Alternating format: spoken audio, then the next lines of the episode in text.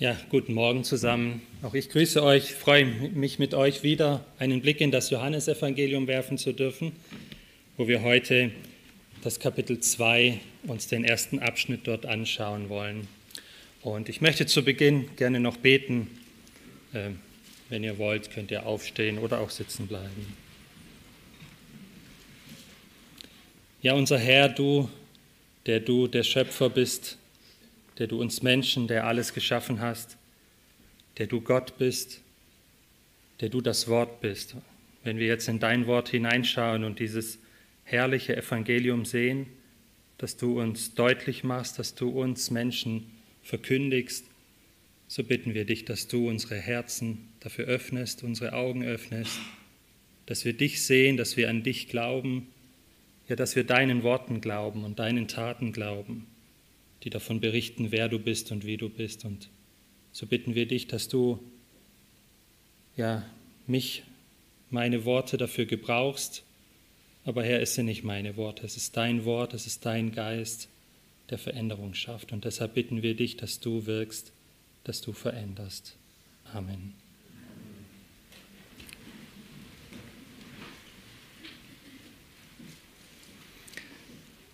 Wenn wir unsere Bibeln aufschlagen und zum Johannesevangelium Kapitel 2 gehen,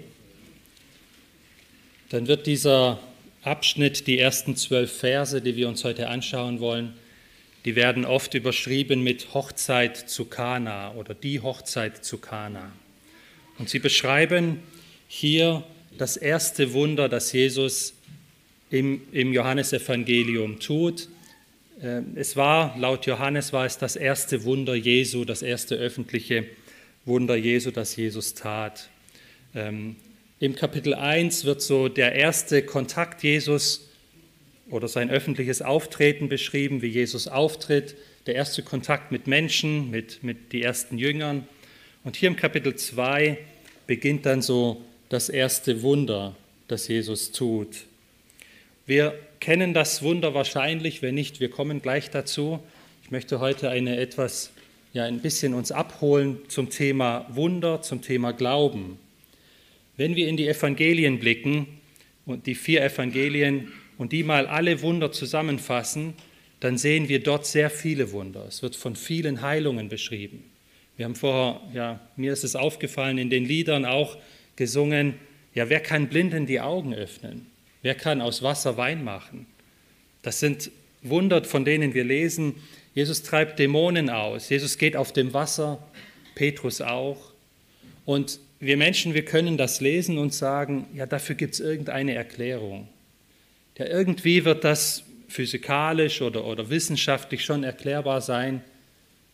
Doch die Schrift zeigt uns auf, dass Jesus etwas tut, was nicht erklärbar ist. Im Johannesevangelium werden diese Wunder, von denen wir, die hier berichtet werden, werden Zeichen genannt. Und wenn ihr im Johannesevangelium auch mit so einem Textmarker unterwegs seid, ähm, dann wird euch auffallen, dass in den ersten zwölf Kapiteln ganz oft dieses Wort Zeichen vorkommt. Genauso wie das Wort Glauben, das Wort Leben oder auch das Wort Welt. Das sind so Begriffe im Johannesevangelium.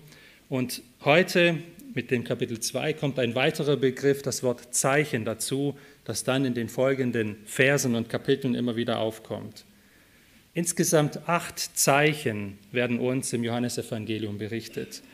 Sechs davon kommen in den anderen Evangelien, also Matthäus, Markus, Lukas, gar nicht vor. Das heißt, wir lesen hier von mindestens sechs neuen Zeichen im Johannesevangelium, die uns etwas sagen sollen, die uns etwas über Gott, über Jesus offenbaren sollen.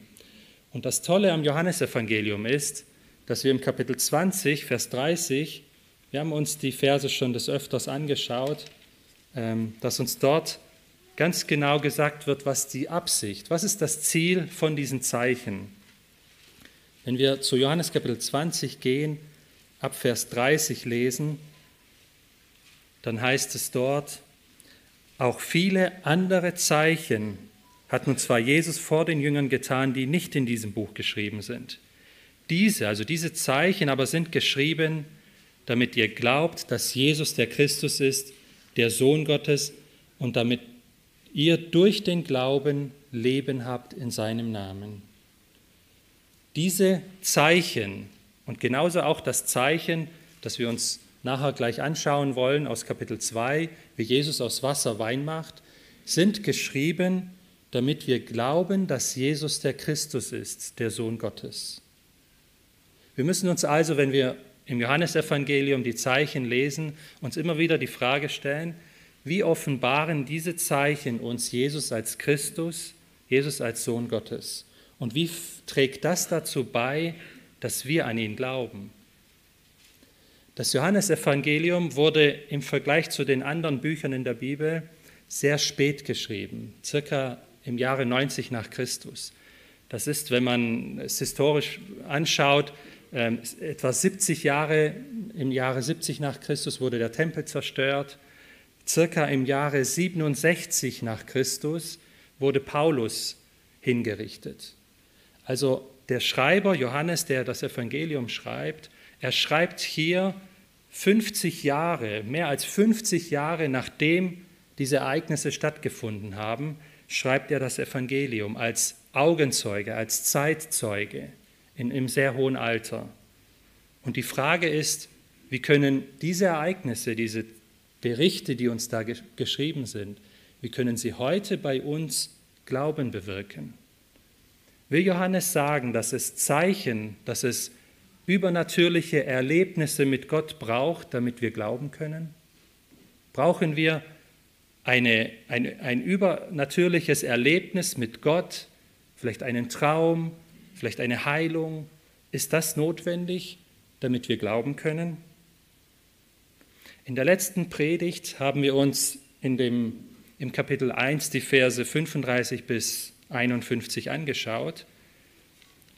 Und dort haben wir gesehen, dass in einem sehr kurzen Zeitraum, also in, von wenigen Tagen, wenn wir jetzt diese vier Jünger nehmen oder fünf, von denen dort berichtet wird, dann sind es eigentlich zwei Tage, die uns da berichtet sind, dass wir dort sehen, dass eine kurze Begegnung mit Jesus schon ausreicht, damit Menschen an Jesus glauben. Im Kapitel 1, da lesen wir im Vers 41 zum Beispiel von dem Zeugnis, dass Jesus der Messias ist, der Christus. Genau das, was in Kapitel 20 gesagt wird.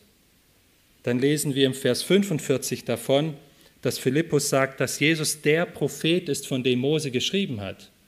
Also Jesus ist der Nachfolger von Mose. Jesus ist jetzt der, der sagt, was zu tun und lassen ist. Oder auch im Vers 49 das Bekenntnis oder diese, ja, der Glaube von Nathanael, der sagt, du bist der Sohn Gottes, du bist der König Israels. Uns wird, wenn wir da reinschauen in den Text, wird uns gezeigt, ganz bewusst, dass es wenige Tage, es ist ein kleiner Zeitraum, den diese Menschen mit Jesus verbringen und sie legen einen, ein, ein unglaubliches Glaubensbekenntnis schon ab. Sie glaubten ohne übernatürliche Wunder. Sie glaubten ohne eine übernatürliche Erfahrung, ein, ein Zeichen, ein Wunder, eine Erscheinung, das meine ich damit, glaubten sie bereits an Jesus. Ich denke, dass dieser Abschnitt mit den Jüngern hier nicht zufällig geschrieben ist. Bevor Jesus öffentlich auftritt, bevor Jesus mit seinen Zeichen und Wundern und vor allem bevor Jesus, das wird dann ab Vers 13 im Kapitel 2, wo Jesus dann auf die Juden in Jerusalem trifft äh, und dort ständig angegriffen wird, in Frage gestellt wird. Was braucht es, um an Jesus zu glauben? Schaffen Wunder, schaffen übernatürliche Ereignisse, die wir erleben, in uns den Glauben. Das Johannesevangelium, es zeigt, dass selbst die außergewöhnlichsten Wunder und Zeichen nicht dazu geführt haben, dass die Menschen an Jesus glaubten. Das lesen wir im Kapitel 12, Johannes Kapitel 12, Vers 37, wenn wir dorthin gehen. Im Kapitel 12 sind bereits sieben von den acht Wundern, die uns berichtet werden, äh, geschehen oder sind davon berichtet. Und Kapitel 12, Vers 37 lesen wir dann, obwohl er aber so viele Zeichen vor ihnen getan hatte, glaubten sie nicht an ihn. Ich denke, Damit ist eindeutig, dass, dass die Zeichen und Wunder nicht dazu führen, oder ein übernatürliches Erlebnis, ein Wunder, das wir brauchen, um an Gott zu glauben. Doch wann glauben wir? Viktor hat eingeleitet mit den Worten der Endzeit, Himmel und Erde werden vergehen. Sagt Jesus, meine Worte aber nicht. Wann sind wir und wie sind wir in der Lage, Jesus zu glauben, unsere Zukunft, unser ganzes Leben auf ihn zu setzen? Ich habe eine kleine Schachtel hier mitgebracht, mit der, ich, mit der wir uns das Thema Glauben ein bisschen veranschaulichen wollen. Ihr seht nicht, was drin ist. Ich behaupte mal, außer mir weiß niemand, was da wirklich drin ist. So könnte man vergleichen, außer Gott kennt niemand die Wahrheit. Und ich sage, hier in dieser Schachtel, da ist ein 10-Euro-Schein drin. Wer glaubt mir? Anton, danke. Stellt euch vor, ihr müsstet euch entscheiden, ihr geht morgen zum Bäcker, ihr wollt einkaufen, natürlich unter 10 Euro, und ihr müsstet euch entscheiden, nehmt ihr diese Kiste mit und ihr dürft zuerst beim Bäcker aufmachen, beim Bezahlen, oder nehmt ihr euren Geldbeutel mit. Wer würde mir so weit vertrauen, dass er sagt, er nimmt diese Kiste mit? Mensch, einige. Ich bin erstaunt also die über Livestream sind, hier gibt es ein paar Leute, die mir vertrauen, nur weil ich sage, dass hier 10 Euro sind. Warum? Warum gehen Menschen her und vertrauen meiner Aussage?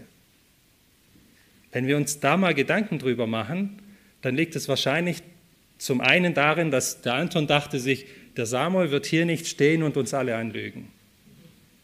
Das, das würde der nicht machen. Also es hat was mit, mit der Person, die es sagt, zu tun.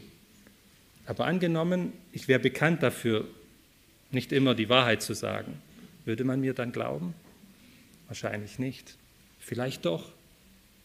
Woran liegt es noch? Wenn ich behaupten würde, hier wäre eine Million Euro in Scheinen drin, wer würde mir glauben?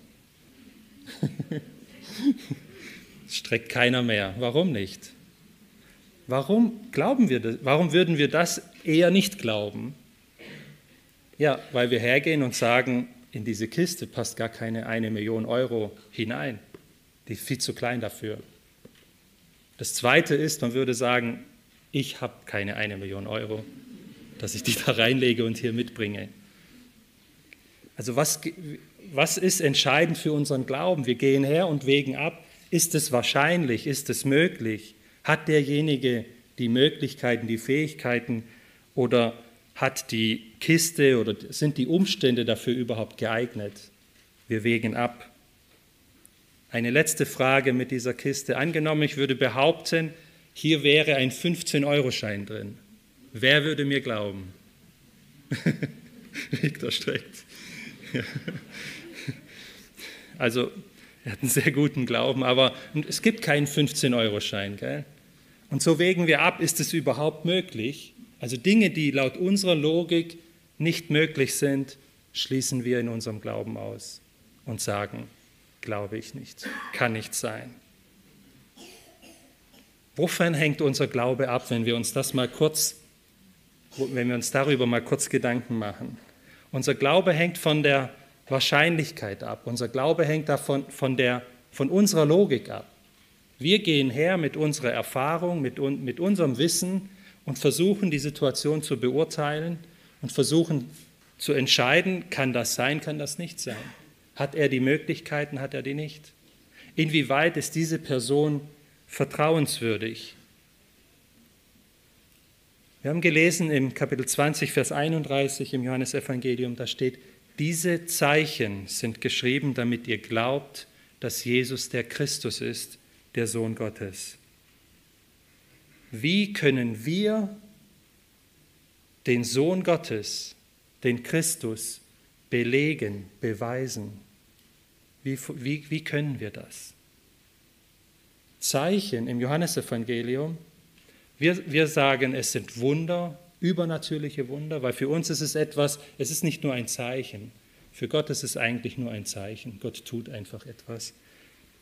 Zeichen und Wunder im Johannesevangelium sind, zeigen nicht unsere Möglichkeiten auf, sondern Gottes Möglichkeiten. Sie zeigen auf, was Gott kann. Und das sind oft Dinge, die außerhalb unserer Logik, außerhalb den Dingen liegen, die für uns wahrscheinlich und möglich sind. Für wen aber liegen diese Zeichen nicht außerhalb der Logik, außerhalb den Möglichkeiten? Ja, für den, der die Fähigkeiten hat. Und das ist Gott. Gott ist der Schöpfer. Er offenbart sich und zeigt, was er kann. Nicht alles, nur ganz kleine Dinge, die er uns offenbart. Mit Zeichen offenbart Gott uns also etwas über sich, was er tun kann, was er was in seinen Möglichkeiten liegt. Und diese Zeichen sind oft nur ein Symbol dafür, um zu belegen und beweisen, was er tun kann, was er imstande ist. Denn es gibt Dinge, die werden wir nicht sehen können. Wir werden, Gott kann uns kein Zeichen geben, mit dem wir glauben, dass Jesus der Christus ist, dass Jesus der Sohn Gottes ist. Das sind Dinge, die kann man nicht zeigen.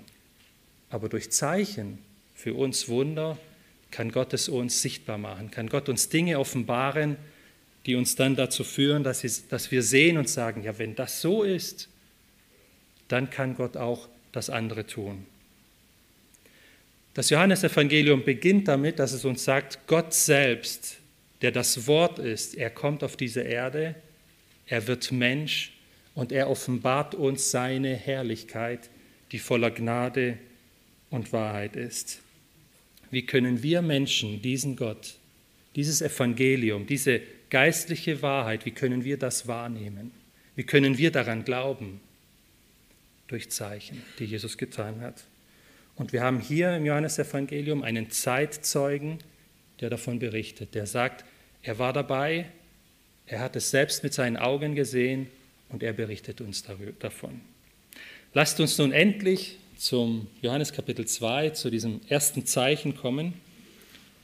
Wir wollen die ersten zwölf Verse lesen und uns Gedanken machen, inwieweit führen diese, dieses Ereignis uns oder was möchte Gott uns durch dieses Wunder, durch dieses Zeichen zeigen und offenbaren. Johannes Kapitel 2 ab Vers 1.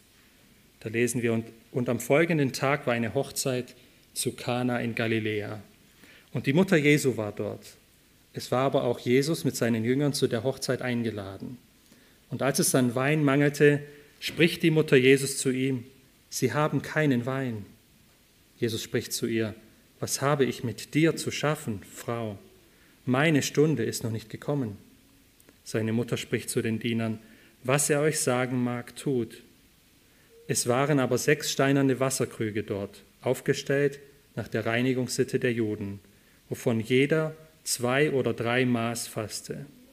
Jesus spricht zu ihnen, füllt die Wasserkrüge mit Wasser. Und sie füllten sie bis oben an. Und er spricht zu ihnen, schöpft nun und bringt es dem Speisemeister. Und sie brachten es. Als aber der Speisemeister das Wasser gekostet hatte, das Wein geworden war, und er wusste nicht, woher es war, die Diener aber, die das Wasser geschöpft hatten, wussten es, ruft der Speisemeister den Bräutigam und spricht zu ihm, jeder Mensch setzt zuerst den guten Wein vor, und wenn sie betrunken geworden sind, dann den geringeren. Du hast den guten Wein bis jetzt aufbewahrt. Diesen Anfang der Zeichen machte Jesus zu Kana in Galiläa und offenbarte seine Herrlichkeit, und seine Jünger glaubten an ihn. Danach ging er hinab nach Kapernaum, er und seine Mutter und seine Brüder und seine Jünger, und dort blieben sie nicht viele Tage.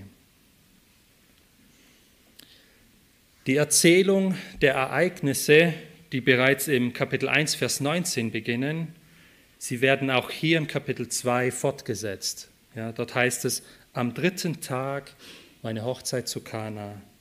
Wenn wir zu Kapitel 1 gehen und dort äh, zum Beispiel zum Vers 29 gehen, dann heißt es dort am folgenden Tag, im Vers 35 heißt es ebenfalls am folgenden Tag und Vers 43 am folgenden Tag.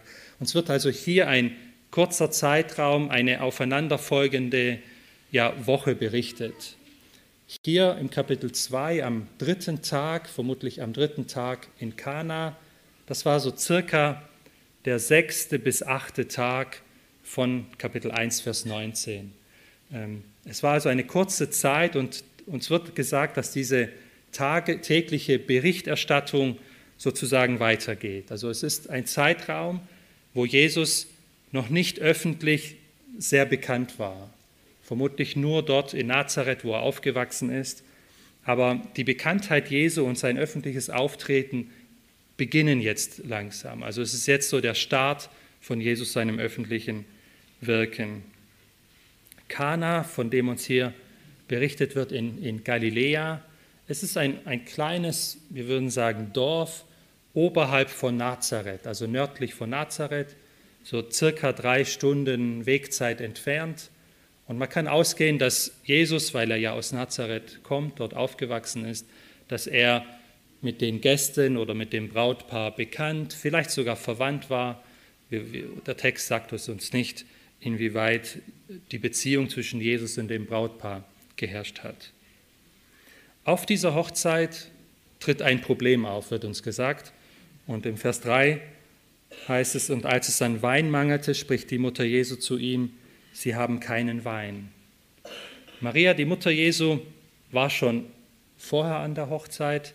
Äh, vermutlich geht die Hochzeit über mehrere Tage. Es war damals üblich, äh, dass man mehrere Tage lang gefeiert hat. Und die Mutter Jesu war wahrscheinlich schon dort. Jesus und seine Jünger kamen dann dazu. Und dann kommt ein Problem auf. Maria, wahrscheinlich wusste sie, dass Jesus andere Fähigkeiten und Möglichkeiten hatte, wie, wie wir Menschen. Und wendet sich deshalb zu Jesus, zu ihrem Sohn und sagt, wir haben keinen Wein. Vermutlich glaubte sie auch, dass Jesus was tun kann, denn wenn wir im Vers 5, in den Vers 5 schauen, dann lesen wir da, seine Mutter spricht zu den Dienern, was er euch sagen mag, tut. Das hört sich wie so eine Vorwarnung an. Jetzt kann etwas ganz Komisches kommen, ähm, aber egal was er euch sagt, tut es, so in dem Sinne. Äh, gleich kommt etwas, was wir nicht erwarten würden. Maria wusste vermutlich, dass Jesus mehr kann, dass Jesus hier helfen kann. Was hier verwunderlich ist, ist die Antwort Jesu.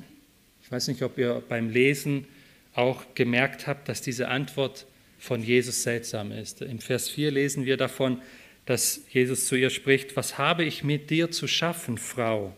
Meine Stunde ist noch nicht gekommen.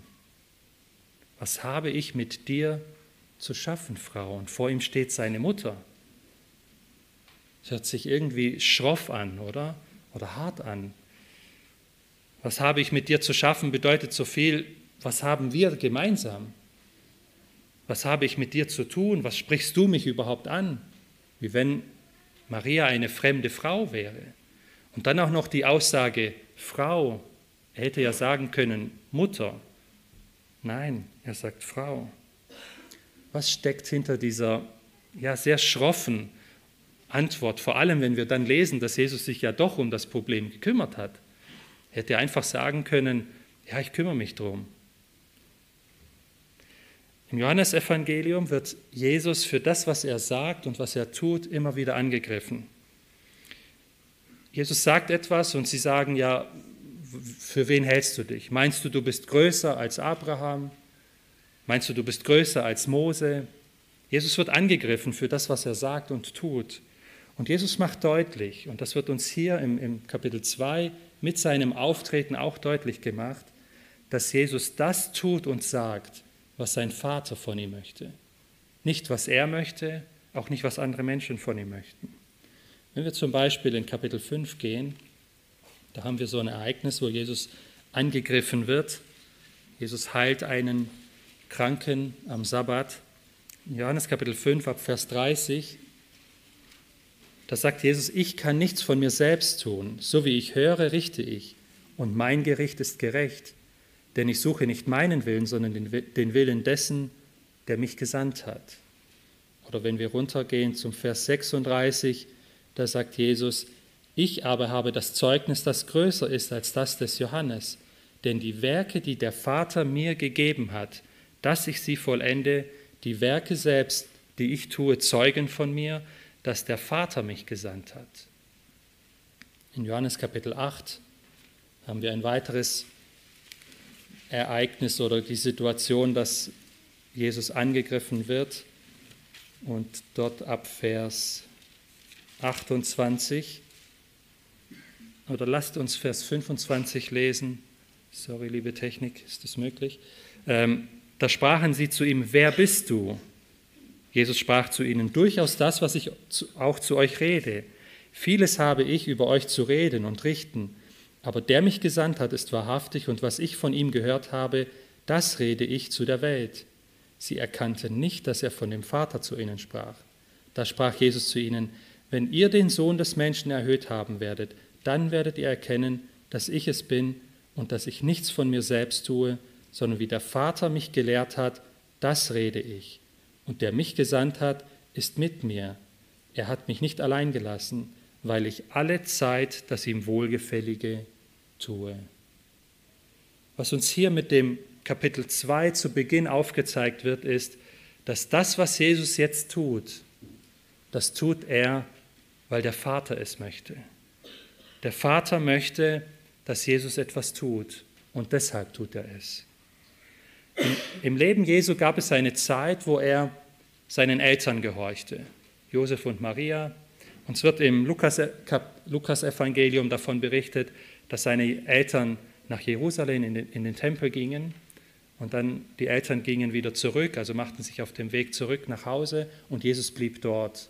Und da kommt so der Eindruck auf, wie wenn Jesus gegen sie rebellieren würde.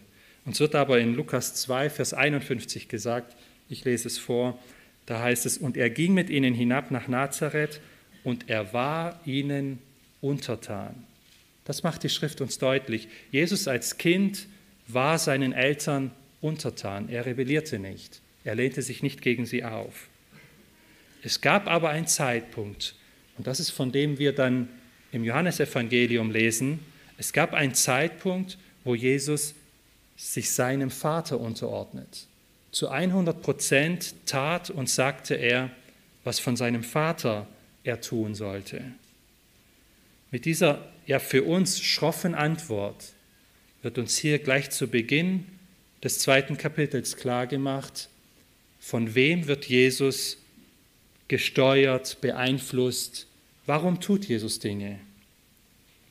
Ja, diese Worte, meine Stunde ist noch nicht gekommen, wir kennen diese Worte aus anderen Texten, und zwar, wenn als die Juden Jesus umbringen wollten, dann heißt es auch, und seine Stunde war noch nicht gekommen. Das bedeutet so viel wie Jesu Zeit, Jesu Leben, was er sagte, was er tat, war voll und ganz in der Hand seines Vaters. Es war nicht in der Hand der Menschen um ihn herum, ja nicht einmal in seiner eigenen Hand, sondern er sagt, was der Vater von ihm möchte, das tut und sagt er. Wir sehen hier also, und das ist wichtig, dass dieses Zeichen in Kana nicht geschieht, weil Jesu Mutter zu ihm kommt und ihn darum bittet und ihm ein Problem aufzeigt. Es geschieht auch nicht, um ja, die Blamage auf der Hochzeit abzuwenden, damit das Brautpaar hier nicht in schlechten Ruf fällt, weil der Wein ausgegangen ist. Nein, Jesus macht hier deutlich, dass das, was er tut und sagt, dass er das, das, dass er das tut, was der Vater von ihm möchte, nicht was Menschen von ihm möchten. Das ist wichtig, weil die Wunder, damit sie in uns Glauben bewirken, sind von Gott geschehen. Gott hat hier ein Zeichen, ein Wunder getan, nicht aufgrund von Menschen, aufgrund von den Umständen wurde hier ein Zeichen herausgefordert. Wie Jesus das Wunder dann tat, lesen wir in den weiteren Versen. Und wir haben es gelesen, es werden steinernde, also sechs steinernde Wasserkrüge hergenommen, die werden vollgemacht mit Wasser und dann wird das Wasser geschöpft, es wird zum Speisemeister gebracht. Der Speisemeister trinkt es und er weiß nicht, woher das kommt und wundert sich über diesen ja guten Wein. Und was hier auch besonders ist, er ruft dann den Bräutigam, scheinbar war der Bräutigam für den Wein zuständig und fragt ihn, was ist da los? Also normal gibt man erst den guten Wein aus und wenn die Leute betrunken sind, dann den schlechteren Wein. Jesus macht hier in wenigen Sekunden einen Wein, einen Wein, der besser ist wie den, den es vorher gab.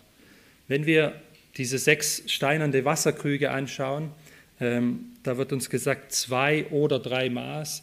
Wenn man das umrechnet, dann ergibt es in, in, in Summe circa 500 bis 600 Liter Wasser, die da bereitgestellt wurden oder die diese Steinkrüge fassten.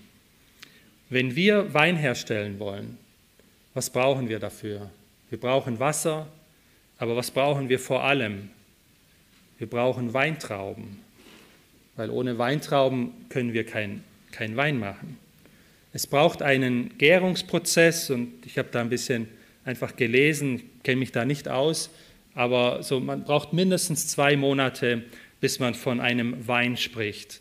Meistens ist der Wein dann auch noch nicht wirklich gut oder nicht trinkbar äh, und man lässt ihn weiter gären oder nachreifen äh, in den Flaschen oder Fässern, in den Behältern. Was wir hier sehen, ist, dass Jesus nicht einen Wein herstellt. Jesus geht nicht her und mixt ein paar Sachen zusammen, sondern Jesus erschafft Wein, und zwar aus Wasser. Jesus braucht nicht einmal die Hauptzutat, um Wein, herzu, um Wein zu schaffen. Wer kann Dinge erschaffen? Wer kann Dinge ohne die Hauptzutat einfach entstehen lassen? Der Schöpfer. Der, der die Welt erschaffen hat. Der, der ist dort auf der Hochzeit und zeigt, dass er Dinge erschaffen kann. Nicht Dinge herstellen kann, so wie wir. Wir können aus verschiedenen Zutaten Dinge herstellen. Wir können aber nichts aus uns heraus schaffen, sondern nur die vorhandenen ja, Zutaten nehmen und was zusammenmixen, dann entstehen irgendwelche Gärungsprozesse. Aber Gott braucht all das nicht. Jesus schafft den Wein, indem er ihn einfach erstellt. Für uns unerklärlich. Dass Jesus der Schöpfer ist, das wissen wir doch und das glauben wir. Was ist denn, was ist hier im, im Johannes Kapitel 2 das Besondere dabei? Schaut mal im Vers 6, da heißt es, es waren aber sechs steinerne Wasserkrüge dort aufgestellt nach der Reinigungssitte der Juden. Diese Wasserkrüge, man muss sich vorstellen, ungefähr so circa 100 Liter pro, pro Wasserkrug, waren aufgestellt nach der Reinigungssitte der Juden. Sie hatten einen gewissen Zweck. Sie dienten einem gewissen Anlass oder hatten eine Bedeutung. Es wurde sehr viel Wasser bereitgestellt zur Reinigung, zum Waschen. Es gab Regeln und Gebräuche. Hier wird gesagt, es war die Reinigungssitze der Juden. Und die schreiben ein Reinigen vor. Wenn wir in, ins Markus-Evangelium gehen, Markus Kapitel 7, dann wird uns das dort eigentlich sehr gut erklärt was, mit dieser Reinig was es mit der Reinigungssitte auf sich hält, bevor ich versuche es zu erklären. Rein, Markus Kapitel 7 ab Vers 1.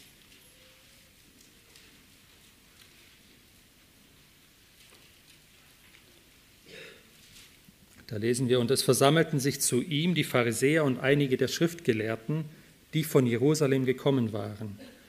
Und als sie einige seiner Jünger mit unreinen, das ist ungewaschenen Händen Brot essen sahen, denn die Pharisäer und alle Juden essen nicht, wenn sie, wenn sie sich nicht sorgfältig die Hände gewaschen haben, indem sie die Überlieferung der Ältesten festhalten.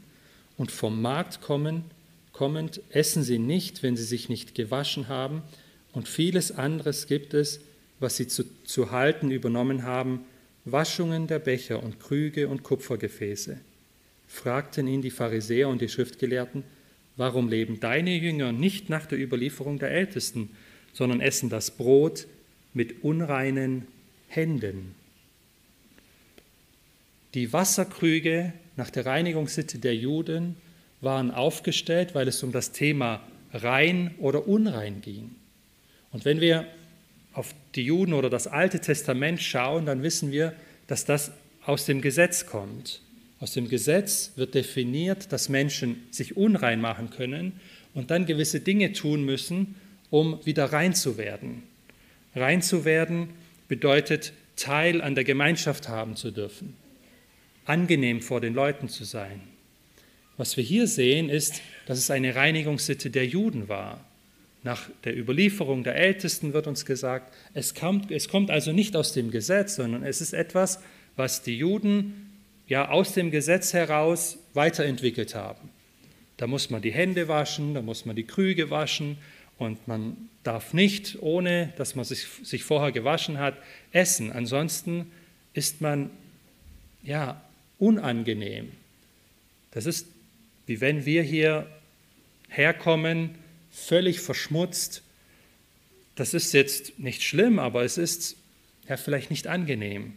Und so ähnlich ist es auch da, damals gewesen.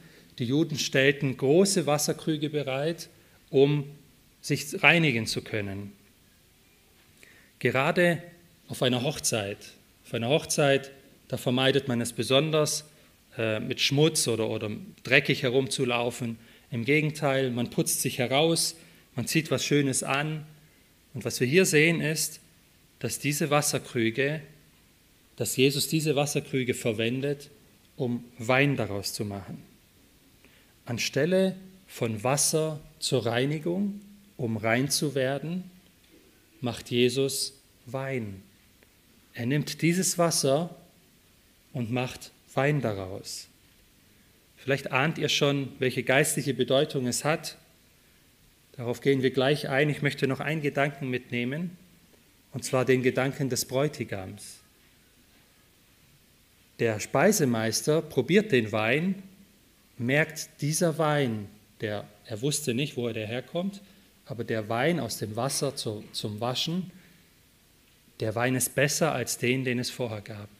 Und dann sagt er, im Vers 10 sagt er, jeder Mensch setzt zuerst den guten Wein vor und wenn sie betrunken geworden sind, dann den geringeren. Du hast, und er sagt der Bräutigam, du hast den guten Wein bis jetzt aufbewahrt. Der Bräutigam war für den Wein verantwortlich.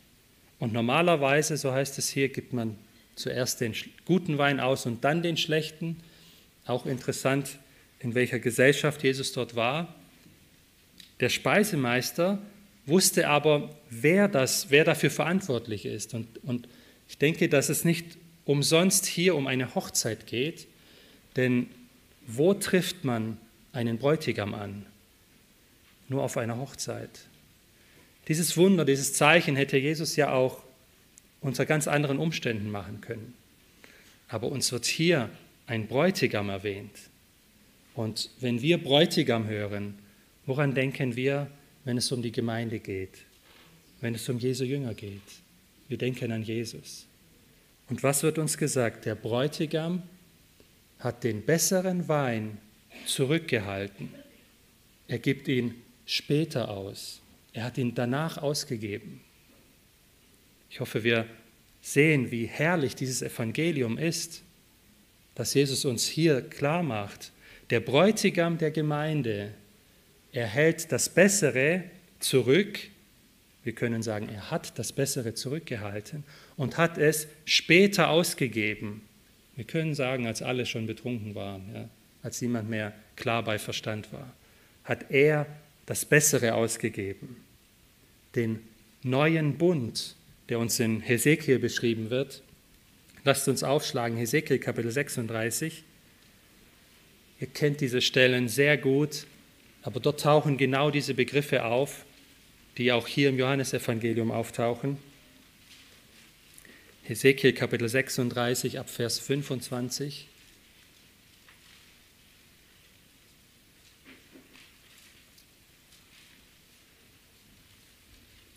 Und da lesen wir, und ich werde reines Wasser auf euch sprengen, und ihr werdet rein sein. Von all euren Unreinheiten und von all euren Götzen werde ich euch reinigen.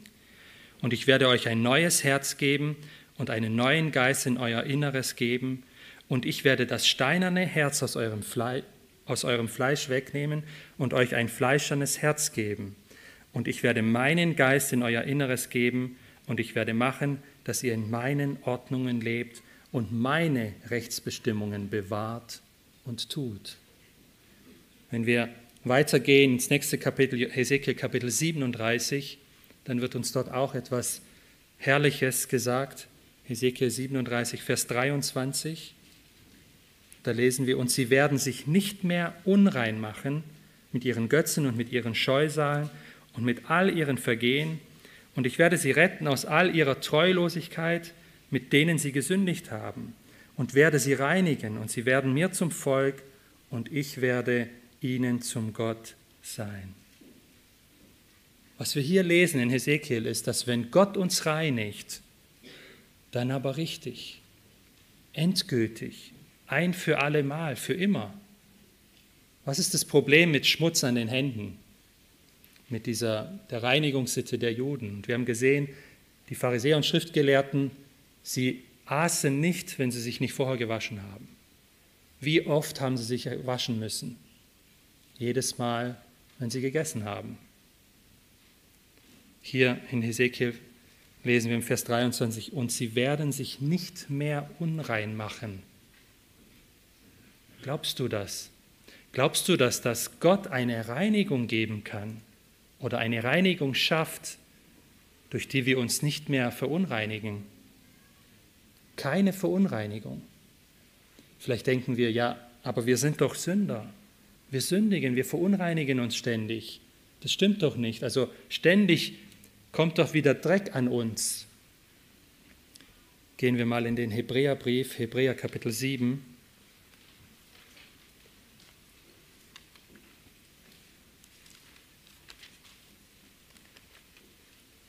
Hebräer Kapitel 7 ab Vers 25.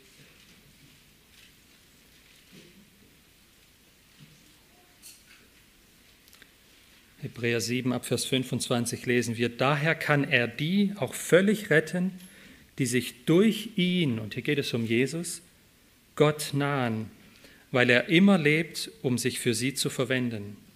Denn ein solcher hoher Priester passte auch zu uns, heilig, sündlos, unbefleckt, abgesondert von den Sünden und höher als die Himmel geworden, der nicht Tag für Tag nötig hat, wie die hohen Priester, zuerst für die eigenen Sünden Schlachtopfer darzubringen, dann für die des Volkes.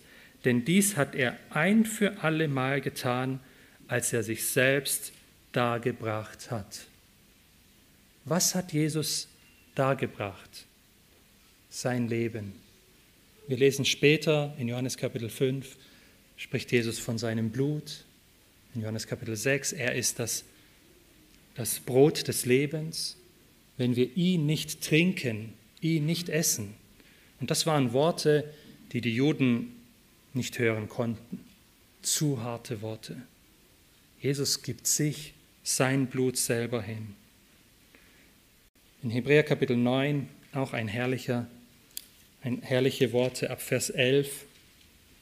Da lesen wir Hebräer Kapitel 9 ab Vers 11. Christus aber ist gekommen als hoher Priester der zukünftigen Güter und ist durch das größere und vollkommenere, vollkommenere Zelt, das nicht mit Händen gemacht, das heißt nicht von dieser Schöpfung ist und nicht mit Blut von Böcken und Kälbern, sondern mit seinem eigenen Blut ein für allemal in das Heiligtum hineingegangen und hat uns eine ewige Erlösung erworben. Denn wenn das Blut von Böcken und Stieren und die Asche einer jungen Kuh auf die Unreinen besprengt zur Reinheit des Fleisches heiligt, wie viel mehr wird das Blut des Christus, der sich selbst durch den ewigen Gott als Opfer ohne Fehler Gott dargebracht hat, euer Gewissen reinigen von toten Werken, damit ihr dem lebendigen Gott dient. Sind das nicht herrliche Worte? Ist dieser Wein, ist diese Reinigung von den Sünden, die Jesus schaffen kann, nicht herstellen kann nach unserer Logik, nein, erschaffen kann, ist dieser Wein nicht besser wie den, den es vorher gab? Viel herrlicher, viel schöner. Wenn wir zurück zu Johannes Kapitel 2 gehen, dann lesen wir im Vers 11,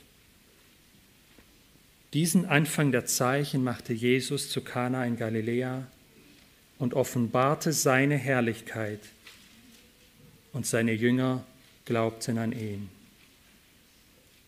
Die Jünger, die bei Jesus waren und dieses Zeichen, dieses Wunder gesehen haben, sie haben seine Herrlichkeit gesehen. Und oft denken wir, wenn es um die Herrlichkeit Gottes geht, um ein helles Licht, vielleicht so einen heiligen Schein, wie oft in Bildern dargestellt wird. Nein, die Herrlichkeit Gottes offenbart sich, indem Gott von sich etwas offenbart, wie er ist. Was haben Sie hier gesehen? Zum einen haben Sie gesehen, dass Jesus aus dem Vater ist, dass Jesus der Sohn Gottes ist, weil er das tut und sagt, was Gott von ihm möchte, nicht von sich selbst. Dann haben sie gesehen, dass Jesus der Schöpfer ist. Er kann Dinge schaffen. Er kann Dinge aus dem Nichts erschaffen. Und was sie gesehen haben, Jesus schafft etwas Besseres, etwas Vollkommeneres. Ein paar Verse vorher bei Nathanael geht es darum, dass Jesus der Prophet ist. Nee, bei Philippus der Prophet, von dem Mose geschrieben hat. Mit Jesus kommt nun das Bessere das Eigentliche. Die Frage, die dieser Text an uns heute stellt, ist, glaubst du das? Wir können glauben, dass Jesus existiert. Wir können sogar glauben, dass er der Schöpfer ist, dass durch ihn alles entstanden ist. Wir können glauben, dass er damals vor über 2000 Jahren in Kana auf einer Hochzeit aus Wasser Wein gemacht hat. Aber glaubst du, dass Jesus dich von deinen Sünden und zwar von allen, vollkommen reinigen kann, dass er das getan hat, dass er das vollbracht hat, dass er das nicht schafft oder, oder bewirkt, sondern er, er schafft es, ja, er schafft es. Also er macht es in seiner schöpferischen Fähigkeit, kann er Dinge erschaffen. Und zwar so, dass wir vor ihm ohne Flecken, ohne, die Bibel sagt, Runzel, also ohne Schmutz vor ihm stehen. Nicht, weil wir ohne Flecken sind, sondern nur, weil wir in ihm als heilig, gerecht und absolut rein angesehen werden. Dieses Zeichen hier ist geschrieben, damit wir glauben, glauben, dass Jesus der Christus ist. Und ich denke, dass wir in diesem Zeichen hier sehen, der Christus, der Retter, ist der, der uns reinigt. Der Sohn Gottes ist der, der Dinge erschaffen kann, die außerhalb unserer Möglichkeiten, außerhalb unserer Fähigkeiten liegen. Was ist die Grundlage für deinen Glauben? Das Wort Gottes offenbart uns hier Jesus in seinem Tun. Glauben wir dem Wort oder sagen wir, so ähnlich wie hier, hm, kann nicht sein unwahrscheinlich. Kann ich mir nicht vorstellen. Nein, das war doch früher nicht so. Nein, Gott kann etwas schaffen, was außerhalb unserer Vorstellung, unserer Möglichkeiten ist. In Römer Kapitel 10, diese Stelle wollte ich auch noch anschauen, Römer Kapitel 10 ab Vers 14, da wird die Frage gestellt, woher kommt Glaube? Und ich sage, woher kommt wahrer Glaube an Gott? Wie kommen wir dazu, wahren Glauben zu haben? Römer Kapitel 10 ab Vers 14.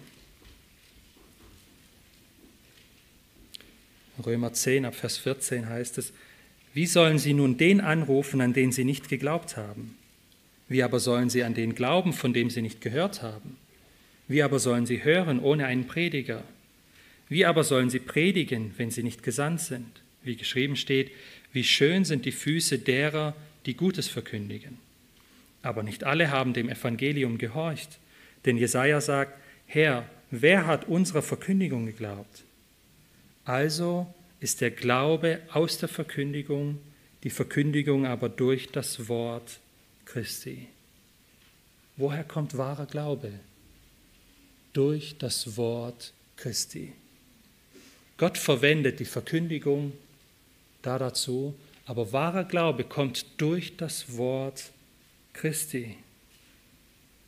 Wenn du noch nicht glaubst oder große Zweifel hast, Zweifel hast, sind mir die Sünden vergeben? Bin ich wirklich rein vor Gott? Ich sündige jeden Tag. Wie kann ich rein sein? Woher bekommen wir diese Gewissheit, diesen Glauben? Hören wir auf das, was Menschen sagen? Ja, der eine sagt so, der andere sagt so. Hm, Wenn ich überlege, wir wissen, in welchem Bereich wir uns da bewegen, unsere Logik, oder sagen wir, nein, das, was Gott uns offenbart, ist nicht unsere Logik, ist nicht unsere, sind nicht unsere Möglichkeiten. Wir können es nicht einmal beurteilen, sondern das, was wahr ist, ist sein Wort, ist das, was der sagt, der das Wort ist. Im ersten Zeichen im Johannesevangelium offenbart uns Gott, dass er Dinge erschaffen kann. Erschaffen kann Dinge, die besser sind. Welchen Wein möchtest du trinken? Oder möchtest du dich mit Wasser waschen? Nach der Reinigungssitte, nach gewissen Gebräuchen? Möchtest du versuchen, selbst den Schmutz wegzubringen? Dann wirst du immer wieder dich reinigen müssen. Beziehungsweise du wirst dich gar nicht sauber bekommen vor Gott. Oder glaubst du, dass Gott diese Reinigung einfach erschaffen kann und wir dürfen es annehmen? In dem Glauben an Jesus Christus, wenn wir in ihm sind, sind wir vollkommen rein. Wenn du das glaubst, lade ich dich ein, zum Lobpreis Gott zu loben, ihm zu danken. Ich denke, wir singen jetzt ein paar Lieder. Amen.